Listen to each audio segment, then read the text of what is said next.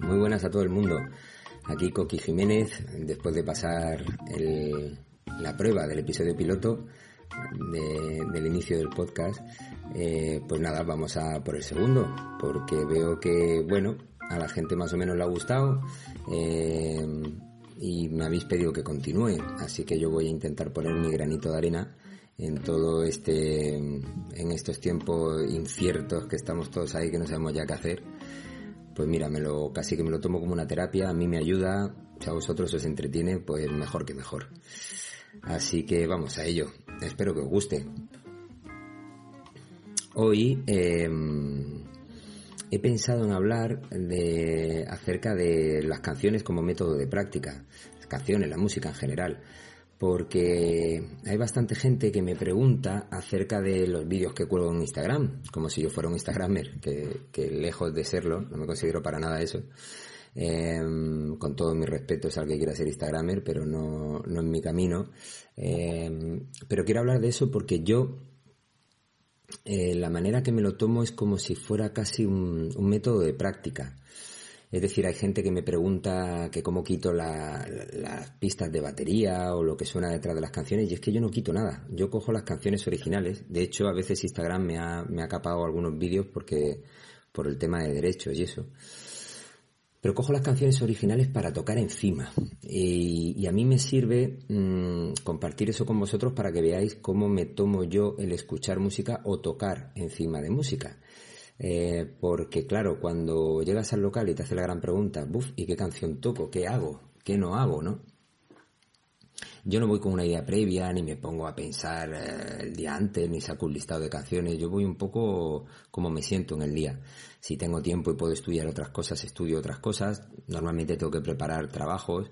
Pero si tengo un hueco, pues si he ido en el coche hasta el local escuchando una canción o, o sí que si tengo una temporada que estoy escuchando un cierto tipo de música, pues sí que me gusta, mm, me gusta estudiar y meterme, meterme dentro de eso a sacarle un poco, a sacarle la chicha, ¿no? Entonces, em, en mi caso, y yo creo que, bueno, también en vuestro caso, lo primero que yo me pregunto es em, ¿por qué lo estudio? O sea, a ver, vamos a ver, me voy a poner a hacer esto, pero ¿por qué? ¿O para qué? Porque ese por qué lleva un implícito un para qué. Eh, para mí no es una imposición, ya os digo, no es un ejercicio de tengo que hacer esto porque tengo que colgar un vídeo, no, no. Para mí es una motivación. Eh, la clave de todo esto es estar motivado. Em, esa motivación, yo siempre he creído eh, que la motivación es un motor muy, muy, muy potente que te ayuda a seguir para, a seguir para adelante, ¿no? Ya sea en el trabajo o en la vida.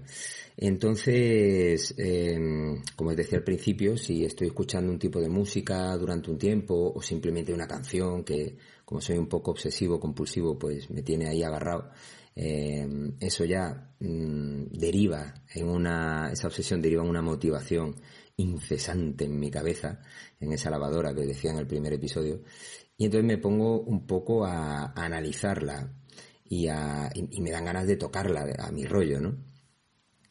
Entonces, eh, claro, volviendo a la pregunta, digo, pues ¿por qué lo estudio? A ver, por un lado, mm, te puede gustar simplemente escuchar la canción eh, y estudiarla, transcribirla y tocarla, ¿vale? Y ya está, la voy a tocar, voy a hacer tal cual la canción, como si fuera una cover. Y hay gente pues que le gusta hacer covers y me parece muy bien.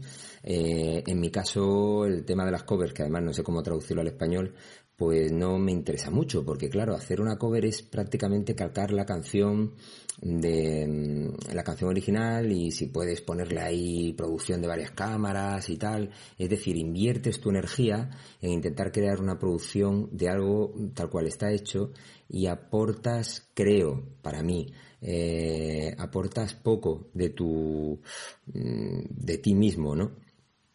Y sobre todo, mm, como poco análisis, creo yo. Yo en mi, en mi caso, también porque soy un, un come cabeza conmigo mismo, eh, yo ese por qué lo estudio, me lo tomo, ese por qué, para qué, que estábamos jugando en eso, me lo tomo para obtener un vocabulario nuevo. O sea, para mí las canciones son una herramienta imprescindible, una biblioteca, eh, alucinante para obtener vocabulario en la batería. Eh, hace poco hablaba con, un muy buen amigo mío, que además lo quiero mucho, Sergio, un gran bajista, que lo llamamos Cerol, uno de los primeros bajistas con los que yo toqué un grupo que teníamos que se llamaba Fulano, porque yo estoy intentando aprender a tocar el bajo y le preguntaba, joder tío, ¿qué hago? ¿Cómo no hago? ¿Cómo tal? Y él me daba la clave que yo mismo estoy hablando ahora. Me decía, tío, intenta educar el oído y sácate canciones simples. O sea, yo estaba intentando abordar el bajo de una manera que, que, que, es como contraria a lo que yo hago en la batería, que es como realmente había estudiado toda la vida la batería, ¿no? O sea, complicándome más la vida. Estaba yendo a la parte más teórica, pero claro, no estaba dejando que la cabeza eh, adquiriese ese vocabulario que, que lo tienes en prácticamente todas las canciones que hay en el mundo. Entonces, bueno, para no desviarme mucho, pues eso, lo estudio para obtener un vocabulario. Para obtener ese vocabulario, obviamente, aquí siempre diré lo mismo, hay que tener técnica. Señores, amigos, amigas, hay que estudiar una técnica porque esa técnica te va a ayudar a ejecutar ese vocabulario. El ejemplo clásico, digamos, en el rock and roll, por irme a, un terreno que, me tenéis asociado. Eh, los tresillos de John Bonham, pues si no has practicado el tresillo un poquito aislado, eh, como un ejercicio técnico, obviamente luego no lo vas a poder introducir dentro de, una canción con fluidez. ¿Vale? Entonces, ese estudio previo, mm, digamos que, todos tenemos claro que, que debemos de trabajarlo. Volviendo al vocabulario, Vale, pues sé que mm, voy a obtener vocabulario, por tanto me sumerjo en cualquiera de las mm, gigantescas plataformas de música que tan denostados nos tienen a todos los músicos y artistas del mundo y que pagan muy poco, pero bueno, es un gran escaparate. Y eh, nos metemos ahí a buscar música, ya sea la canción con la que estamos obsesionados o simplemente sumergirnos a buscar, a buscar, a buscar. Una vez que estamos delante ahí de esa música, pues tenemos dos, digamos, dos caminos. Eh, yo dentro de esa música mm, me pongo a mirar todo tipo de estilos diferentes. ¿Por qué? Porque también en mi caso me gusta muchísimo la música y todo, todo, todo tipo de música. Bueno, a lo mejor hay alguna por ahí que, la tolero menos, pero, pero también la oigo, incluso por, por escuchar algo que pudiera interesar, ¿no? Em, entonces, puedes tirar por, por el camino de, de, intentar indagar en muchos estilos o puedes tirar por el camino de decir, oye, a mí lo que me interesa es especializarme en un tipo de música porque a lo mejor va en tu carácter y dices, pues yo quiero ser un baterista de metal o yo quiero ser un baterista de jazz, por ejemplo, ¿no? Em, eso es un camino súper válido y además interesantísimo porque hay gente increíble tocando ciertos estilos a los cuales otros músicos pues no podemos llegar porque no nos hemos especializado. Entonces es un camino que normalmente, bueno, pues puede ser porque tocas en una banda o, eh, por ejemplo, Mm, un, músico de jazz, un batería de jazz, eh, como mi buen amigo Ramón Ángel Rey, que admiro profundísimamente, es un gran maestro de las escobillas, por ejemplo. Eh, pues Ramón Ángel es una eminencia en el mundo del jazz eh, en este país y bueno, puede que toque otras cosas, ¿eh? Yo normalmente le, he visto en contexto más de jazz y es un número uno. Pero claro, otras personas más de la, digamos, mortales, humanos más normales, pues claro, eh, hemos escogido un otro camino de pues, ir escuchando diferentes estilos musicales para intentar pillar de un sitio y de otro sus cositas, sus puntos, pues para ir adquiriendo trucos y eh, todo tipo de recursos ya sea para aplicarlos al directo al estudio. Entonces, cuando tiras por muchos estilos diferentes, yo lo primero que haría, de verdad, es em, escuchar mucha música, pero mucha. Es decir, eh, hoy por hoy, por lo menos en mi caso, a chavales más jóvenes que vienen a dar clase, mm, no sé realmente por qué, quizás es por la em, infoxicación, como dice mi, buen amigo Ruli, que le robo el término así a, a, pleno pulmón, se lo robo con descaro, pero me encantó. Eh, quizá tanta, tanta, tanta información hace que no podamos centrarnos en una cosa concreta. Entonces, pues claro, eh, no terminas de, meter cabeza en una cosa. Pero sí es verdad que la gente más joven, eh, yo le pregunto qué escuchan y suelen centrarse en cosas. No intentan abrir eh, la cabeza, ¿no? O sea, no intentan ampliar su rango de, estilos musicales, o por lo menos lo que yo he vivido en mi caso, ¿vale? Salvo, supongo, excepciones, pero en mi caso no. entonces yo le empiezo a decir que escuchen mucha música, ya sean clásicos, cosas de ahora, pero pero habiendo tanta música y tan flipante, eh, pues sí, hay que empezar por algo, pero lo importante es empezar. ¿Qué pasa? Que a la hora de escuchar música, y aquí está la clave, por lo menos para mí, antes de empezar a aplicarlo al estudio, tienes que pensar cómo la escuchas. Em, supongamos que vamos a trabajar una canción, ¿no? Y vamos al lío. Entonces cogemos una canción y decimos, vale, la he escuchado, ya sea para sacarla para, ya sea, eh, tu banda de versiones o porque quieres estudiar encima de ese tema. Entonces el tema tú lo puedes escuchar eh, como si fuera un mero ejercicio de, del syncopation o cualquier método de batería del, del mundo. ¿Qué pasa? Que si te tomas esa canción tal cual, la transcribes y la tocas, eh, bueno, pues estará bien, ¿no? Habrás llegado a la meta, pero claro, mmm, poco más. Entonces hay gente que a veces me pregunta, es que yo quiero intentar darle mi punto a la canción eh, porque me suena muy plana, porque tal. Y digo, bueno, quizá es que a lo mejor te estás centrando en las partes de la canción, cómo va, intentar cómo hacer que camine la canción, poco más, eh, y no estás planteándote cosas de la canción. Esto ya sé que va a sonar muy profundo y, muy hippie, pero, pero es verdad. Yo, yo cuando oigo las canciones intento lo primero interiorizarlas, intento pensar el por qué. Em, en este caso el baterista está tocando lo que está tocando. Le quiero dar un sentido. ¿Por qué? Porque ese sentido es la clave para luego yo poder interpretar. Si yo solo me centro pongamos cualquier canción pop estándar en el 2 y el 4 y el redoble concreto que ha hecho, intento emularlo, vale, lo tengo, lo hago y ya está. Pero si intento pensar por qué ha hecho ese redoble, empiezo a obtener, por lo menos desde mi punto de vista, algunas claves y me abre algunas puertas para poder luego yo modificarlo. ¿Vale? Luego empezaré a usaré de ejemplo alguna canción para intentar explicar toda esta, toda esta mandanga que suena demasiado etérea. Pero bueno, es así. Eh, o por lo menos como yo lo veo. Puede que yo sea un tipo muy complejo.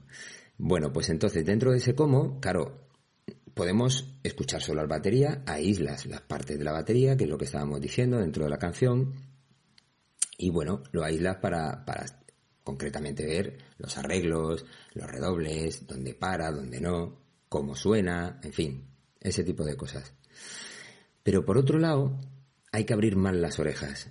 Entonces, una vez que ya oyes las partes de la batería, te tienes que meter en la canción completa, escuchar qué está haciendo la voz. Para mí es fundamental qué está, está haciendo la voz, porque yo luego cuando me voy a poner a tocar encima, aunque la batería esté grabada y, me pongo a tocarla, puedo jugar con partes de la voz eh, e irme a otro lado, me sugiere cosas que no está haciendo el batería que está tocando en la canción.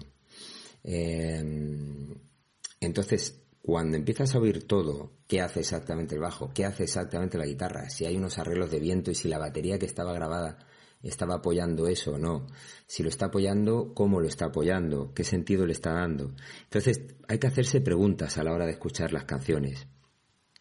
A mí me gusta hacerme preguntas como, por ejemplo, eh, ¿por qué suena así? Es decir, ¿por qué la batería tiene ese sonido? Normalmente es en función del contexto que suena detrás. Pero una parte que yo hago antes de tocar la canción es eh, intentar que mi batería suene parecido al de la canción o, si la voy a grabar encima, voy a irme a otro registro completamente opuesto o si está tocando una caja grave, a lo mejor yo voy a tocar una caja completamente aguda, me voy a otra afinación, o si está tocando una caja aguda, yo voy a tocar solo el filo de la caja o me voy a ir a los toms, o, o a los aros de los toms en una primera parte para ir después a la segunda. Voy combinando cosas para poder como superponer mi parte a, a la parte que está grabada. Una segunda pregunta es plantearme por qué hace los arreglos que hace. Es decir, intentar buscarle eh, el trasfondo mm, de, por ejemplo, por qué apoya ciertas cosas y no apoya otras. ¿Por qué ha hecho ese patrón de bombo concretamente? Que a veces puede ser eh, porque esté apoyando al bajo, pero no es una regla universal lo del bajo. O sea, esta cosa de no, no, si el bajo hace esto, el bombo tiene que hacer esto. Bueno, a veces tienes que apoyar una nota más fuerte del bajo, pero otras veces no. No siempre hay que estar, ¿sabes? como si fuéramos una maquinita, un, drum machine de esto de los 80, ¿no? Ahí que estuviéramos programados. Hay que ir un poquito más allá. Para eso tienes que abrir el oído, al margen de lo que hagan. Y mm, una tercera pregunta que yo me hago, o, bueno, más que pregunta, sería un planteamiento, es ¿cómo lo tocaría yo? Em, pues, es decir, empiezo a pensar ejercicios y variaciones em, sobre lo que he grabado, ¿vale?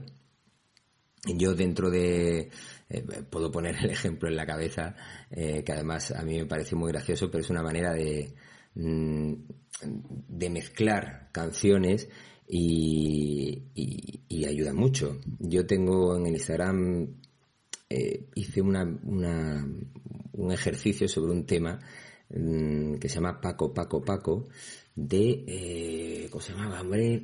Encarnita Polo, ¿vale? Un tema de los 70 que además se hizo como viral, o ya que sé, no, no el mío, sino en, en YouTube, porque hicieron un montaje con Beyoncé y tal, que era, era muy gracioso.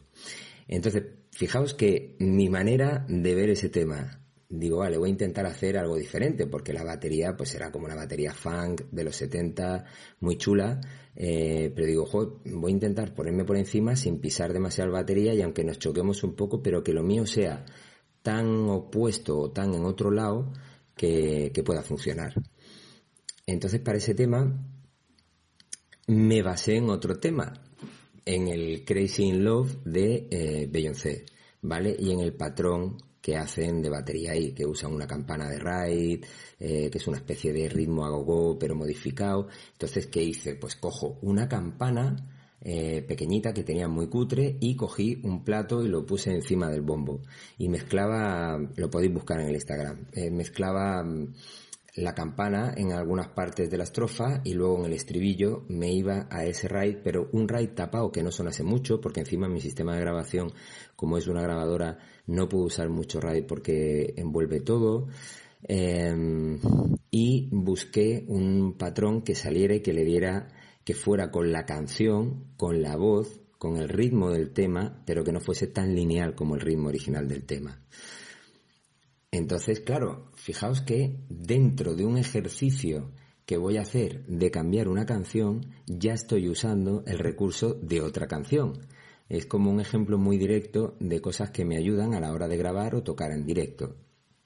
Según oyes un tema, en este caso el de Encarnita Polo, era un funk así muy movido, y en mi cabeza decía, pues, joder, aquí le puede ir una clave a go. Claro, podría haber tocado una clave a go, ¿vale? Cojo una clave a go.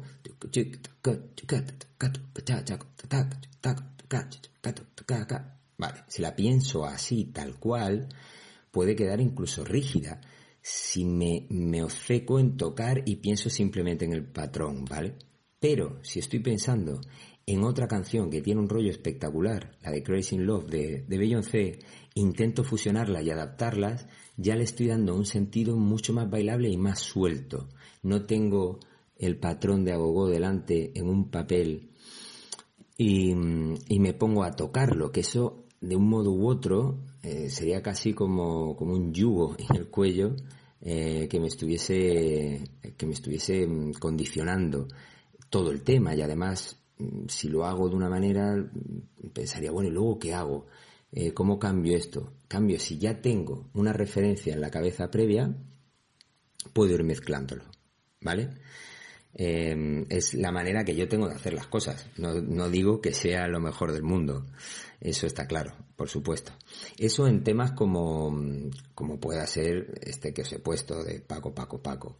Eh, cuando hay groove, cuando hay otra batería, eh, pues claro, puedes ir cogiendo de uno u otro y sobre todo viendo que no te vayas de tiempo. Aquí lo importante es pensar también que como si estuvieras tocando una banda las dos baterías, que no puedes pisar a tu compañero, que sobre todo tienes que ver luego cuando lo grabes que la canción no la estás matando, que no estás eh, fastidiando al completo de la canción. Esa es la clave de tocar encima de música ya grabada, que cuando tú toques encima, aunque lo mezcles em, de modo que no tapes todo tú eh, la canción y demás, pues que veas que funciona. Entonces, si consigues que funcione, eh, imagínate luego cuando vayas a tocar con una banda y no haya otro batería y no haya nada grabado. Eh, tienes ahí, mm, ¿cómo deciros? Como un espacio vacío, ¿no? Es como si fuera un lienzo en blanco donde vas a poder tocar eh, tú solo. Y mola, porque, porque viniendo de algo que, que es como que tiene muchas trabas y no puedes pasarte de un lado ni de otro porque lo fastidiarías todo, ahora de repente tienes todo un, un campo ahí gigantesco para tú hacer lo que quieras. Así que bueno, por ese lado espero haberme explicado. ya sabéis que siempre me podéis preguntar dudas. Mm, otra cosa que me gusta hacer es tocar encima de canciones que no tengan absolutamente nada, nada, nada, nada. De hecho, a mis alumnos eh, lo hago mucho. Les pongo canciones acústicas. Eh, hay una de David Crosby que uso mucho, Em, que se llama mm, Things We Do for Love, eh, una canción muy etérea, muy abierta, muy abierta, está dentro del tempo, pero no tiene nada de percusión. Entonces em, a la gente le digo, bueno, escúchala, le hago un par de escuchas como si fuera una práctica eh, real, como si fuera el estudio de grabación, y digo, escúchala un par de veces y a ver qué podrías hacer, qué se te ocurre aquí hacer. Es decir, es todo lo opuesto antes. Eh, no hay ningún tipo de referencia de donde puedas sacar, ¿vale? Para luego basarte en, eh, ya sea en otra canción o, en la propia motivación que tiene la canción, para decir, vale, ya sé por dónde puedo tirar. Es decir, no hay nada. Tienes, pues, como si fuera una maqueta, una persona con una guitarra acústica y tú tienes que tocar encima. Tienes que saber escoger, pues, qué hago, qué tipo de canción es muy acústica, que uso escobillas, que uso mazas, Uf, ¿qué, afinación puedo usar, qué hago aquí, uso toms, uso caja, qué volumen uso. Entonces es un ejercicio muy bueno porque te vas totalmente eh, muy lejos del backbeat y del, y del groove en sí, de marcar el 2 y el 4. Eh, tienes que colorear, pero marcando cierto groove, o sea, no te puedes ir al cuerno, porque son canciones, o por lo menos las que yo escojo, que tienen un pulso. ¿vale? No es una improvisación libre. Em, de hecho, bueno, si os interesa, puedo intentar poner alguna lista, no de Spotify, sino bueno, me podéis preguntar, escribir y elaboro una lista, yo os la paso, de canciones interesantes que podéis trabajar, eh, que no tengan nada previamente y os grabáis encima, es muy guay. Em, os hace tocar además en otra dinámica. No sé si la mayoría hacéis ese tipo de cosas o no, pero a mí eso, dentro de lo que hablábamos al principio, me ayuda a desarrollar un vocabulario diferente. Así cuando de repente tengo que grabar algo más acústico, em, ya lo he practicado bastante y además con gente, claro, porque son canciones que molan un montón y gente como David Crosby, imaginaos, ¿no? Es como si hubiera tocado casi con él y está muy guay. Eh, yo he hecho muchas pruebas, me grabo diferentes versiones eh, para, para oírme a mí mismo las diferentes opciones que en mi cabeza surgen para grabar ese tema, que es al final lo que hacemos trabajando. Pero claro, es una manera de estudiar, yo creo que muy, muy, muy, muy interesante. Em, porque es enfrentarte a la realidad. Cuando te grabas y lo ves luego, que es lo que decía en el podcast pasado, em, te grabas primero sin vídeo y te centras en el audio, eh, ahí no hay ni trampa ni cartón. Ahí ves si estás llevándolo bien o si estás llevándolo mal, si tiene onda y estás aportando, sobre todo esto, aportando algo al tema o no. O, o se está yendo, si mantienes el pulso de una manera coherente o no. Y ahí todo vale porque estás tú frente a la canción. Es como lo de antes, que yo decía, pues cojo la canción de Crazy in Love y le meto ahí una campana eh, y luego la parte de la campanita del ride, pero apoyada en el bombo sobre una toalla para que no suene. O sea, es ver que funciona. Y esto es un ensayo-error, todo el rato, y mola un montón.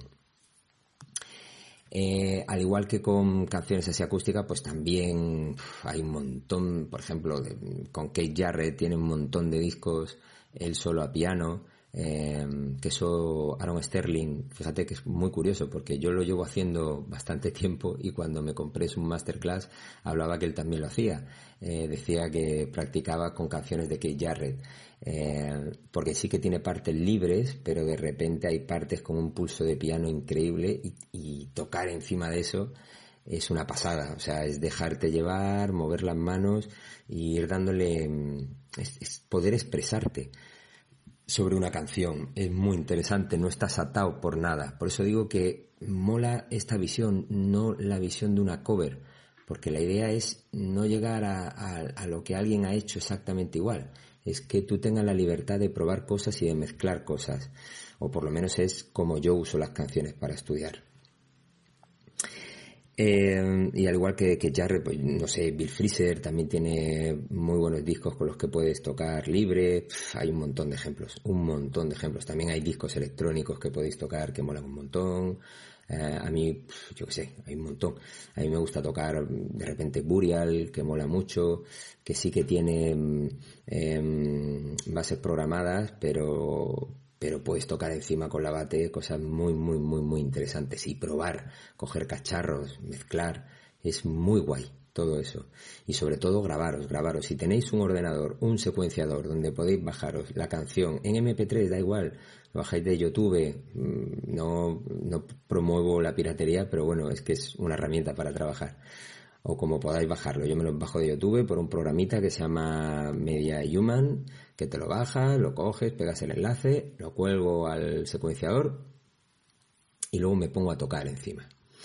Eh, lo grabáis y lo oís. Entonces veréis qué divertido es escucharos.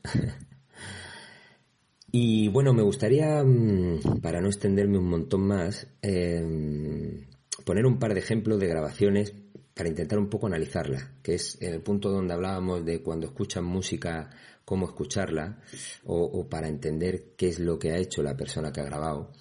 Eh, a mí me gusta poner ejemplos. Un ejemplo que me parece increíble de grabación, una de las mejores grabaciones para mí. Eh, hay muchísimas, ¿vale? Pero esta me encanta.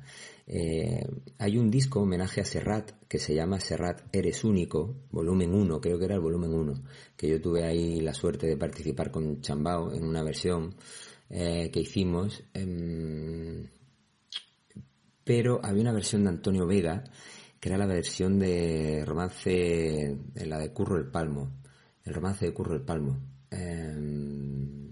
Y graba la batería el, maestro Tino de Geraldo. Y a Tino de Geraldo lo admiro por todo su acercamiento al flamenco, eh, que yo no he visto en mi vida un gallego con más, con más pellizco que él, es mortal todo lo que ha hecho.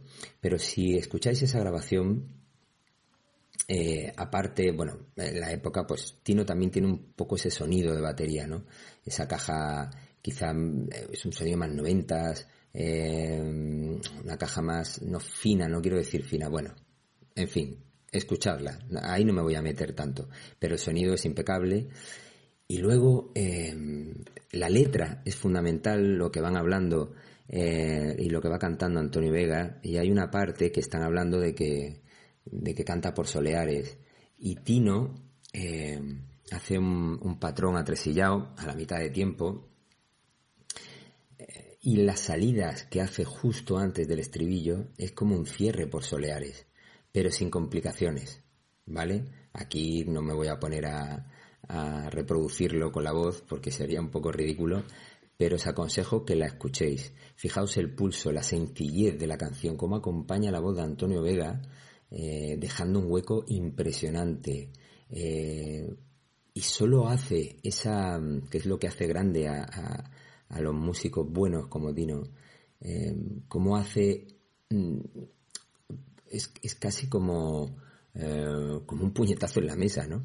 Eh, ese, esa salida no es un redoble estándar, no nada, está diciendo exactamente lo que dice la letra y cómo apoya, te lleva a ese sitio. Es un pequeño detalle que, pero para mí, la primera vez que lo escuché fue como si me hubieran tirado un cubo de agua a la cabeza porque dije, joder, hostias, es que lo dice todo con ese arreglo. O sea, esa capacidad de hacer un arreglo, un único arreglo que no tiene nada que ver con combinaciones simples ni nada, es decir, esta salida por solear la voy a hacer. es impresionante. A mí me parece muy, muy, muy emocionante y, esa emoción al final es lo que los músicos queremos transmitir. Yo creo que está muy bien ser un gran músico y tener una técnica impresionante, pero eso tiene que estar en, eh, o sea, tiene que, que acompañar a, a, intentar emocionar al que escucha. Yo sé que aquí ya me vengo muy arriba y tal, pero bueno, yo soy así de sentido, ¿qué le vamos a hacer? Es que soy andaluz. En fin, escuchar esa canción. Y luego otra que, mm, que también ha venido conmigo y, y me ha reventado la cabeza durante años, eh, de mi queridísimo, queridísimo, queridísimo Pedro Barceló, eh, en el disco de Aquí a Ketama, y que hace una versión de Yaván, que es Flor de Lis. Y pocas veces, os juro que muy pocas veces, he escuchado un acompañamiento, una canción brasileira, no sé, eh, no voy a decir que es una samba, pero bueno, sí es como una sambita, ¿vale? Eh, y la manera que tiene ahí Pedro de acompañar, la dinámica que tiene ahí Pedro, mezclando eh, patrones de samba, pero lo que hablábamos antes de la gogo, no está tocando un patrón de samba mmm, como si lo estuviera leyendo y, y no, no se está basando en una clave exacta, él lo tiene en la cabeza, tiene en la cabeza más o menos cómo va el ritmo, pero está dejando toda su impronta, sea, toda, to, toda su personalidad absolutamente en el ritmo, en la dinámica, cómo lo baja, cómo lo sube, cómo va, eh, como que roza alguna clave brasileña, pero luego la sube, luego lo lleva más funk, luego apoya los metales. Os aseguro que merece mucho, mucho, mucho la pena eh, escucharlo, porque va con la voz, va con toda la banda. Me parece, vamos, la primera vez en mi vida que vi a Pedro en, un, en una masterclass que fue en Jaén, eh, que la organizó el gran Miguel Morales de Yamaha, eh, y yo no le conocía para nada, yo simplemente era un fan histérico y, perturbado que todo lo que podía caer en mi mano de Pedro, que era muy poco, eh, de la revista Todo Percusión, si daban un CD-ROM, en cualquier revista que salía él, todo lo devoraba porque me encantaba cómo interpretaba, pues en aquella masterclass ya le pregunté por aquel tema, si podía tocarlo delante. Y, y más o menos, pero claro, él explicaba y decía, tía tío, no me acuerdo, ¿Por qué? Porque por la emoción, porque él en ese momento, en ese contexto, ese día concreto de esa grabación, le salió así. Pero sí es verdad que nunca le hubiera salido así si no tuviera dentro la capacidad de interpretar y de emocionar con ese tema. Y para eso ha tenido que oír un montón de música, como ha hecho Pedro, e interpretar mucha música, no tanto patrones estudiados. ¿Vale? Con esto lo que quiero decir es que la música es una herramienta fundamental, eh, gigantesca e imprescindible a la hora de tocar. Pedro ahí fusionó un montón de, estilos y de maneras de entender la música brasileña. La llevó a su terreno, pero de un poquito de aquí, un poquito de allá. No era estrictamente, no cogió un método de ritmos eh, brasileños, tal, que es estupendo estudiar esos métodos pero una vez que los estudies tienes que saber integrarlos en la música y para eso no hay nada mejor que estudiar eh, bueno, perdón, perdonarme, más que estudiar, escuchar mucha música, pero escucharla analizando, disfrutándola por supuesto, pero también analizándola, ¿vale? De todo lo que, todo este pedazo de chapa que os he pegado, que espero que la hayáis, la, la hayáis captado. Yo intento explicarme lo mejor posible. Entonces esas dos canciones os las recomiendo como ejemplo. A mí me parecen muy, muy, muy interesantes. Y bueno, para acabar como en el anterior podcast y no extenderme mucho más, porque no me quiero pasar del tiempo que yo mismo me he impuesto, porque si no me podría tirar hablando aquí dos horas yo solo, digamos que el, el tip, ¿no? Como se dice ahora lo como el, no sé tampoco cómo traducirlo, pero una cosa rápida eh, que podáis tener en cuenta también para practicar. Yo lo he puesto muchas veces también en Instagram, pero que lo, lo hago mucho. Lo llamo el ejercicio acción-reacción. Es decir, eh, dentro de las canciones o el estilo que estéis oyendo o la onda o el disco que estéis oyendo, eh, llegar al local, yo sé que, que muchos y muchas lo hacéis, segurísimo. Pero no, o sea, a lo que iba, poner una canción y poneros a tocar. No hagáis una escucha previa, no hagáis un análisis previo.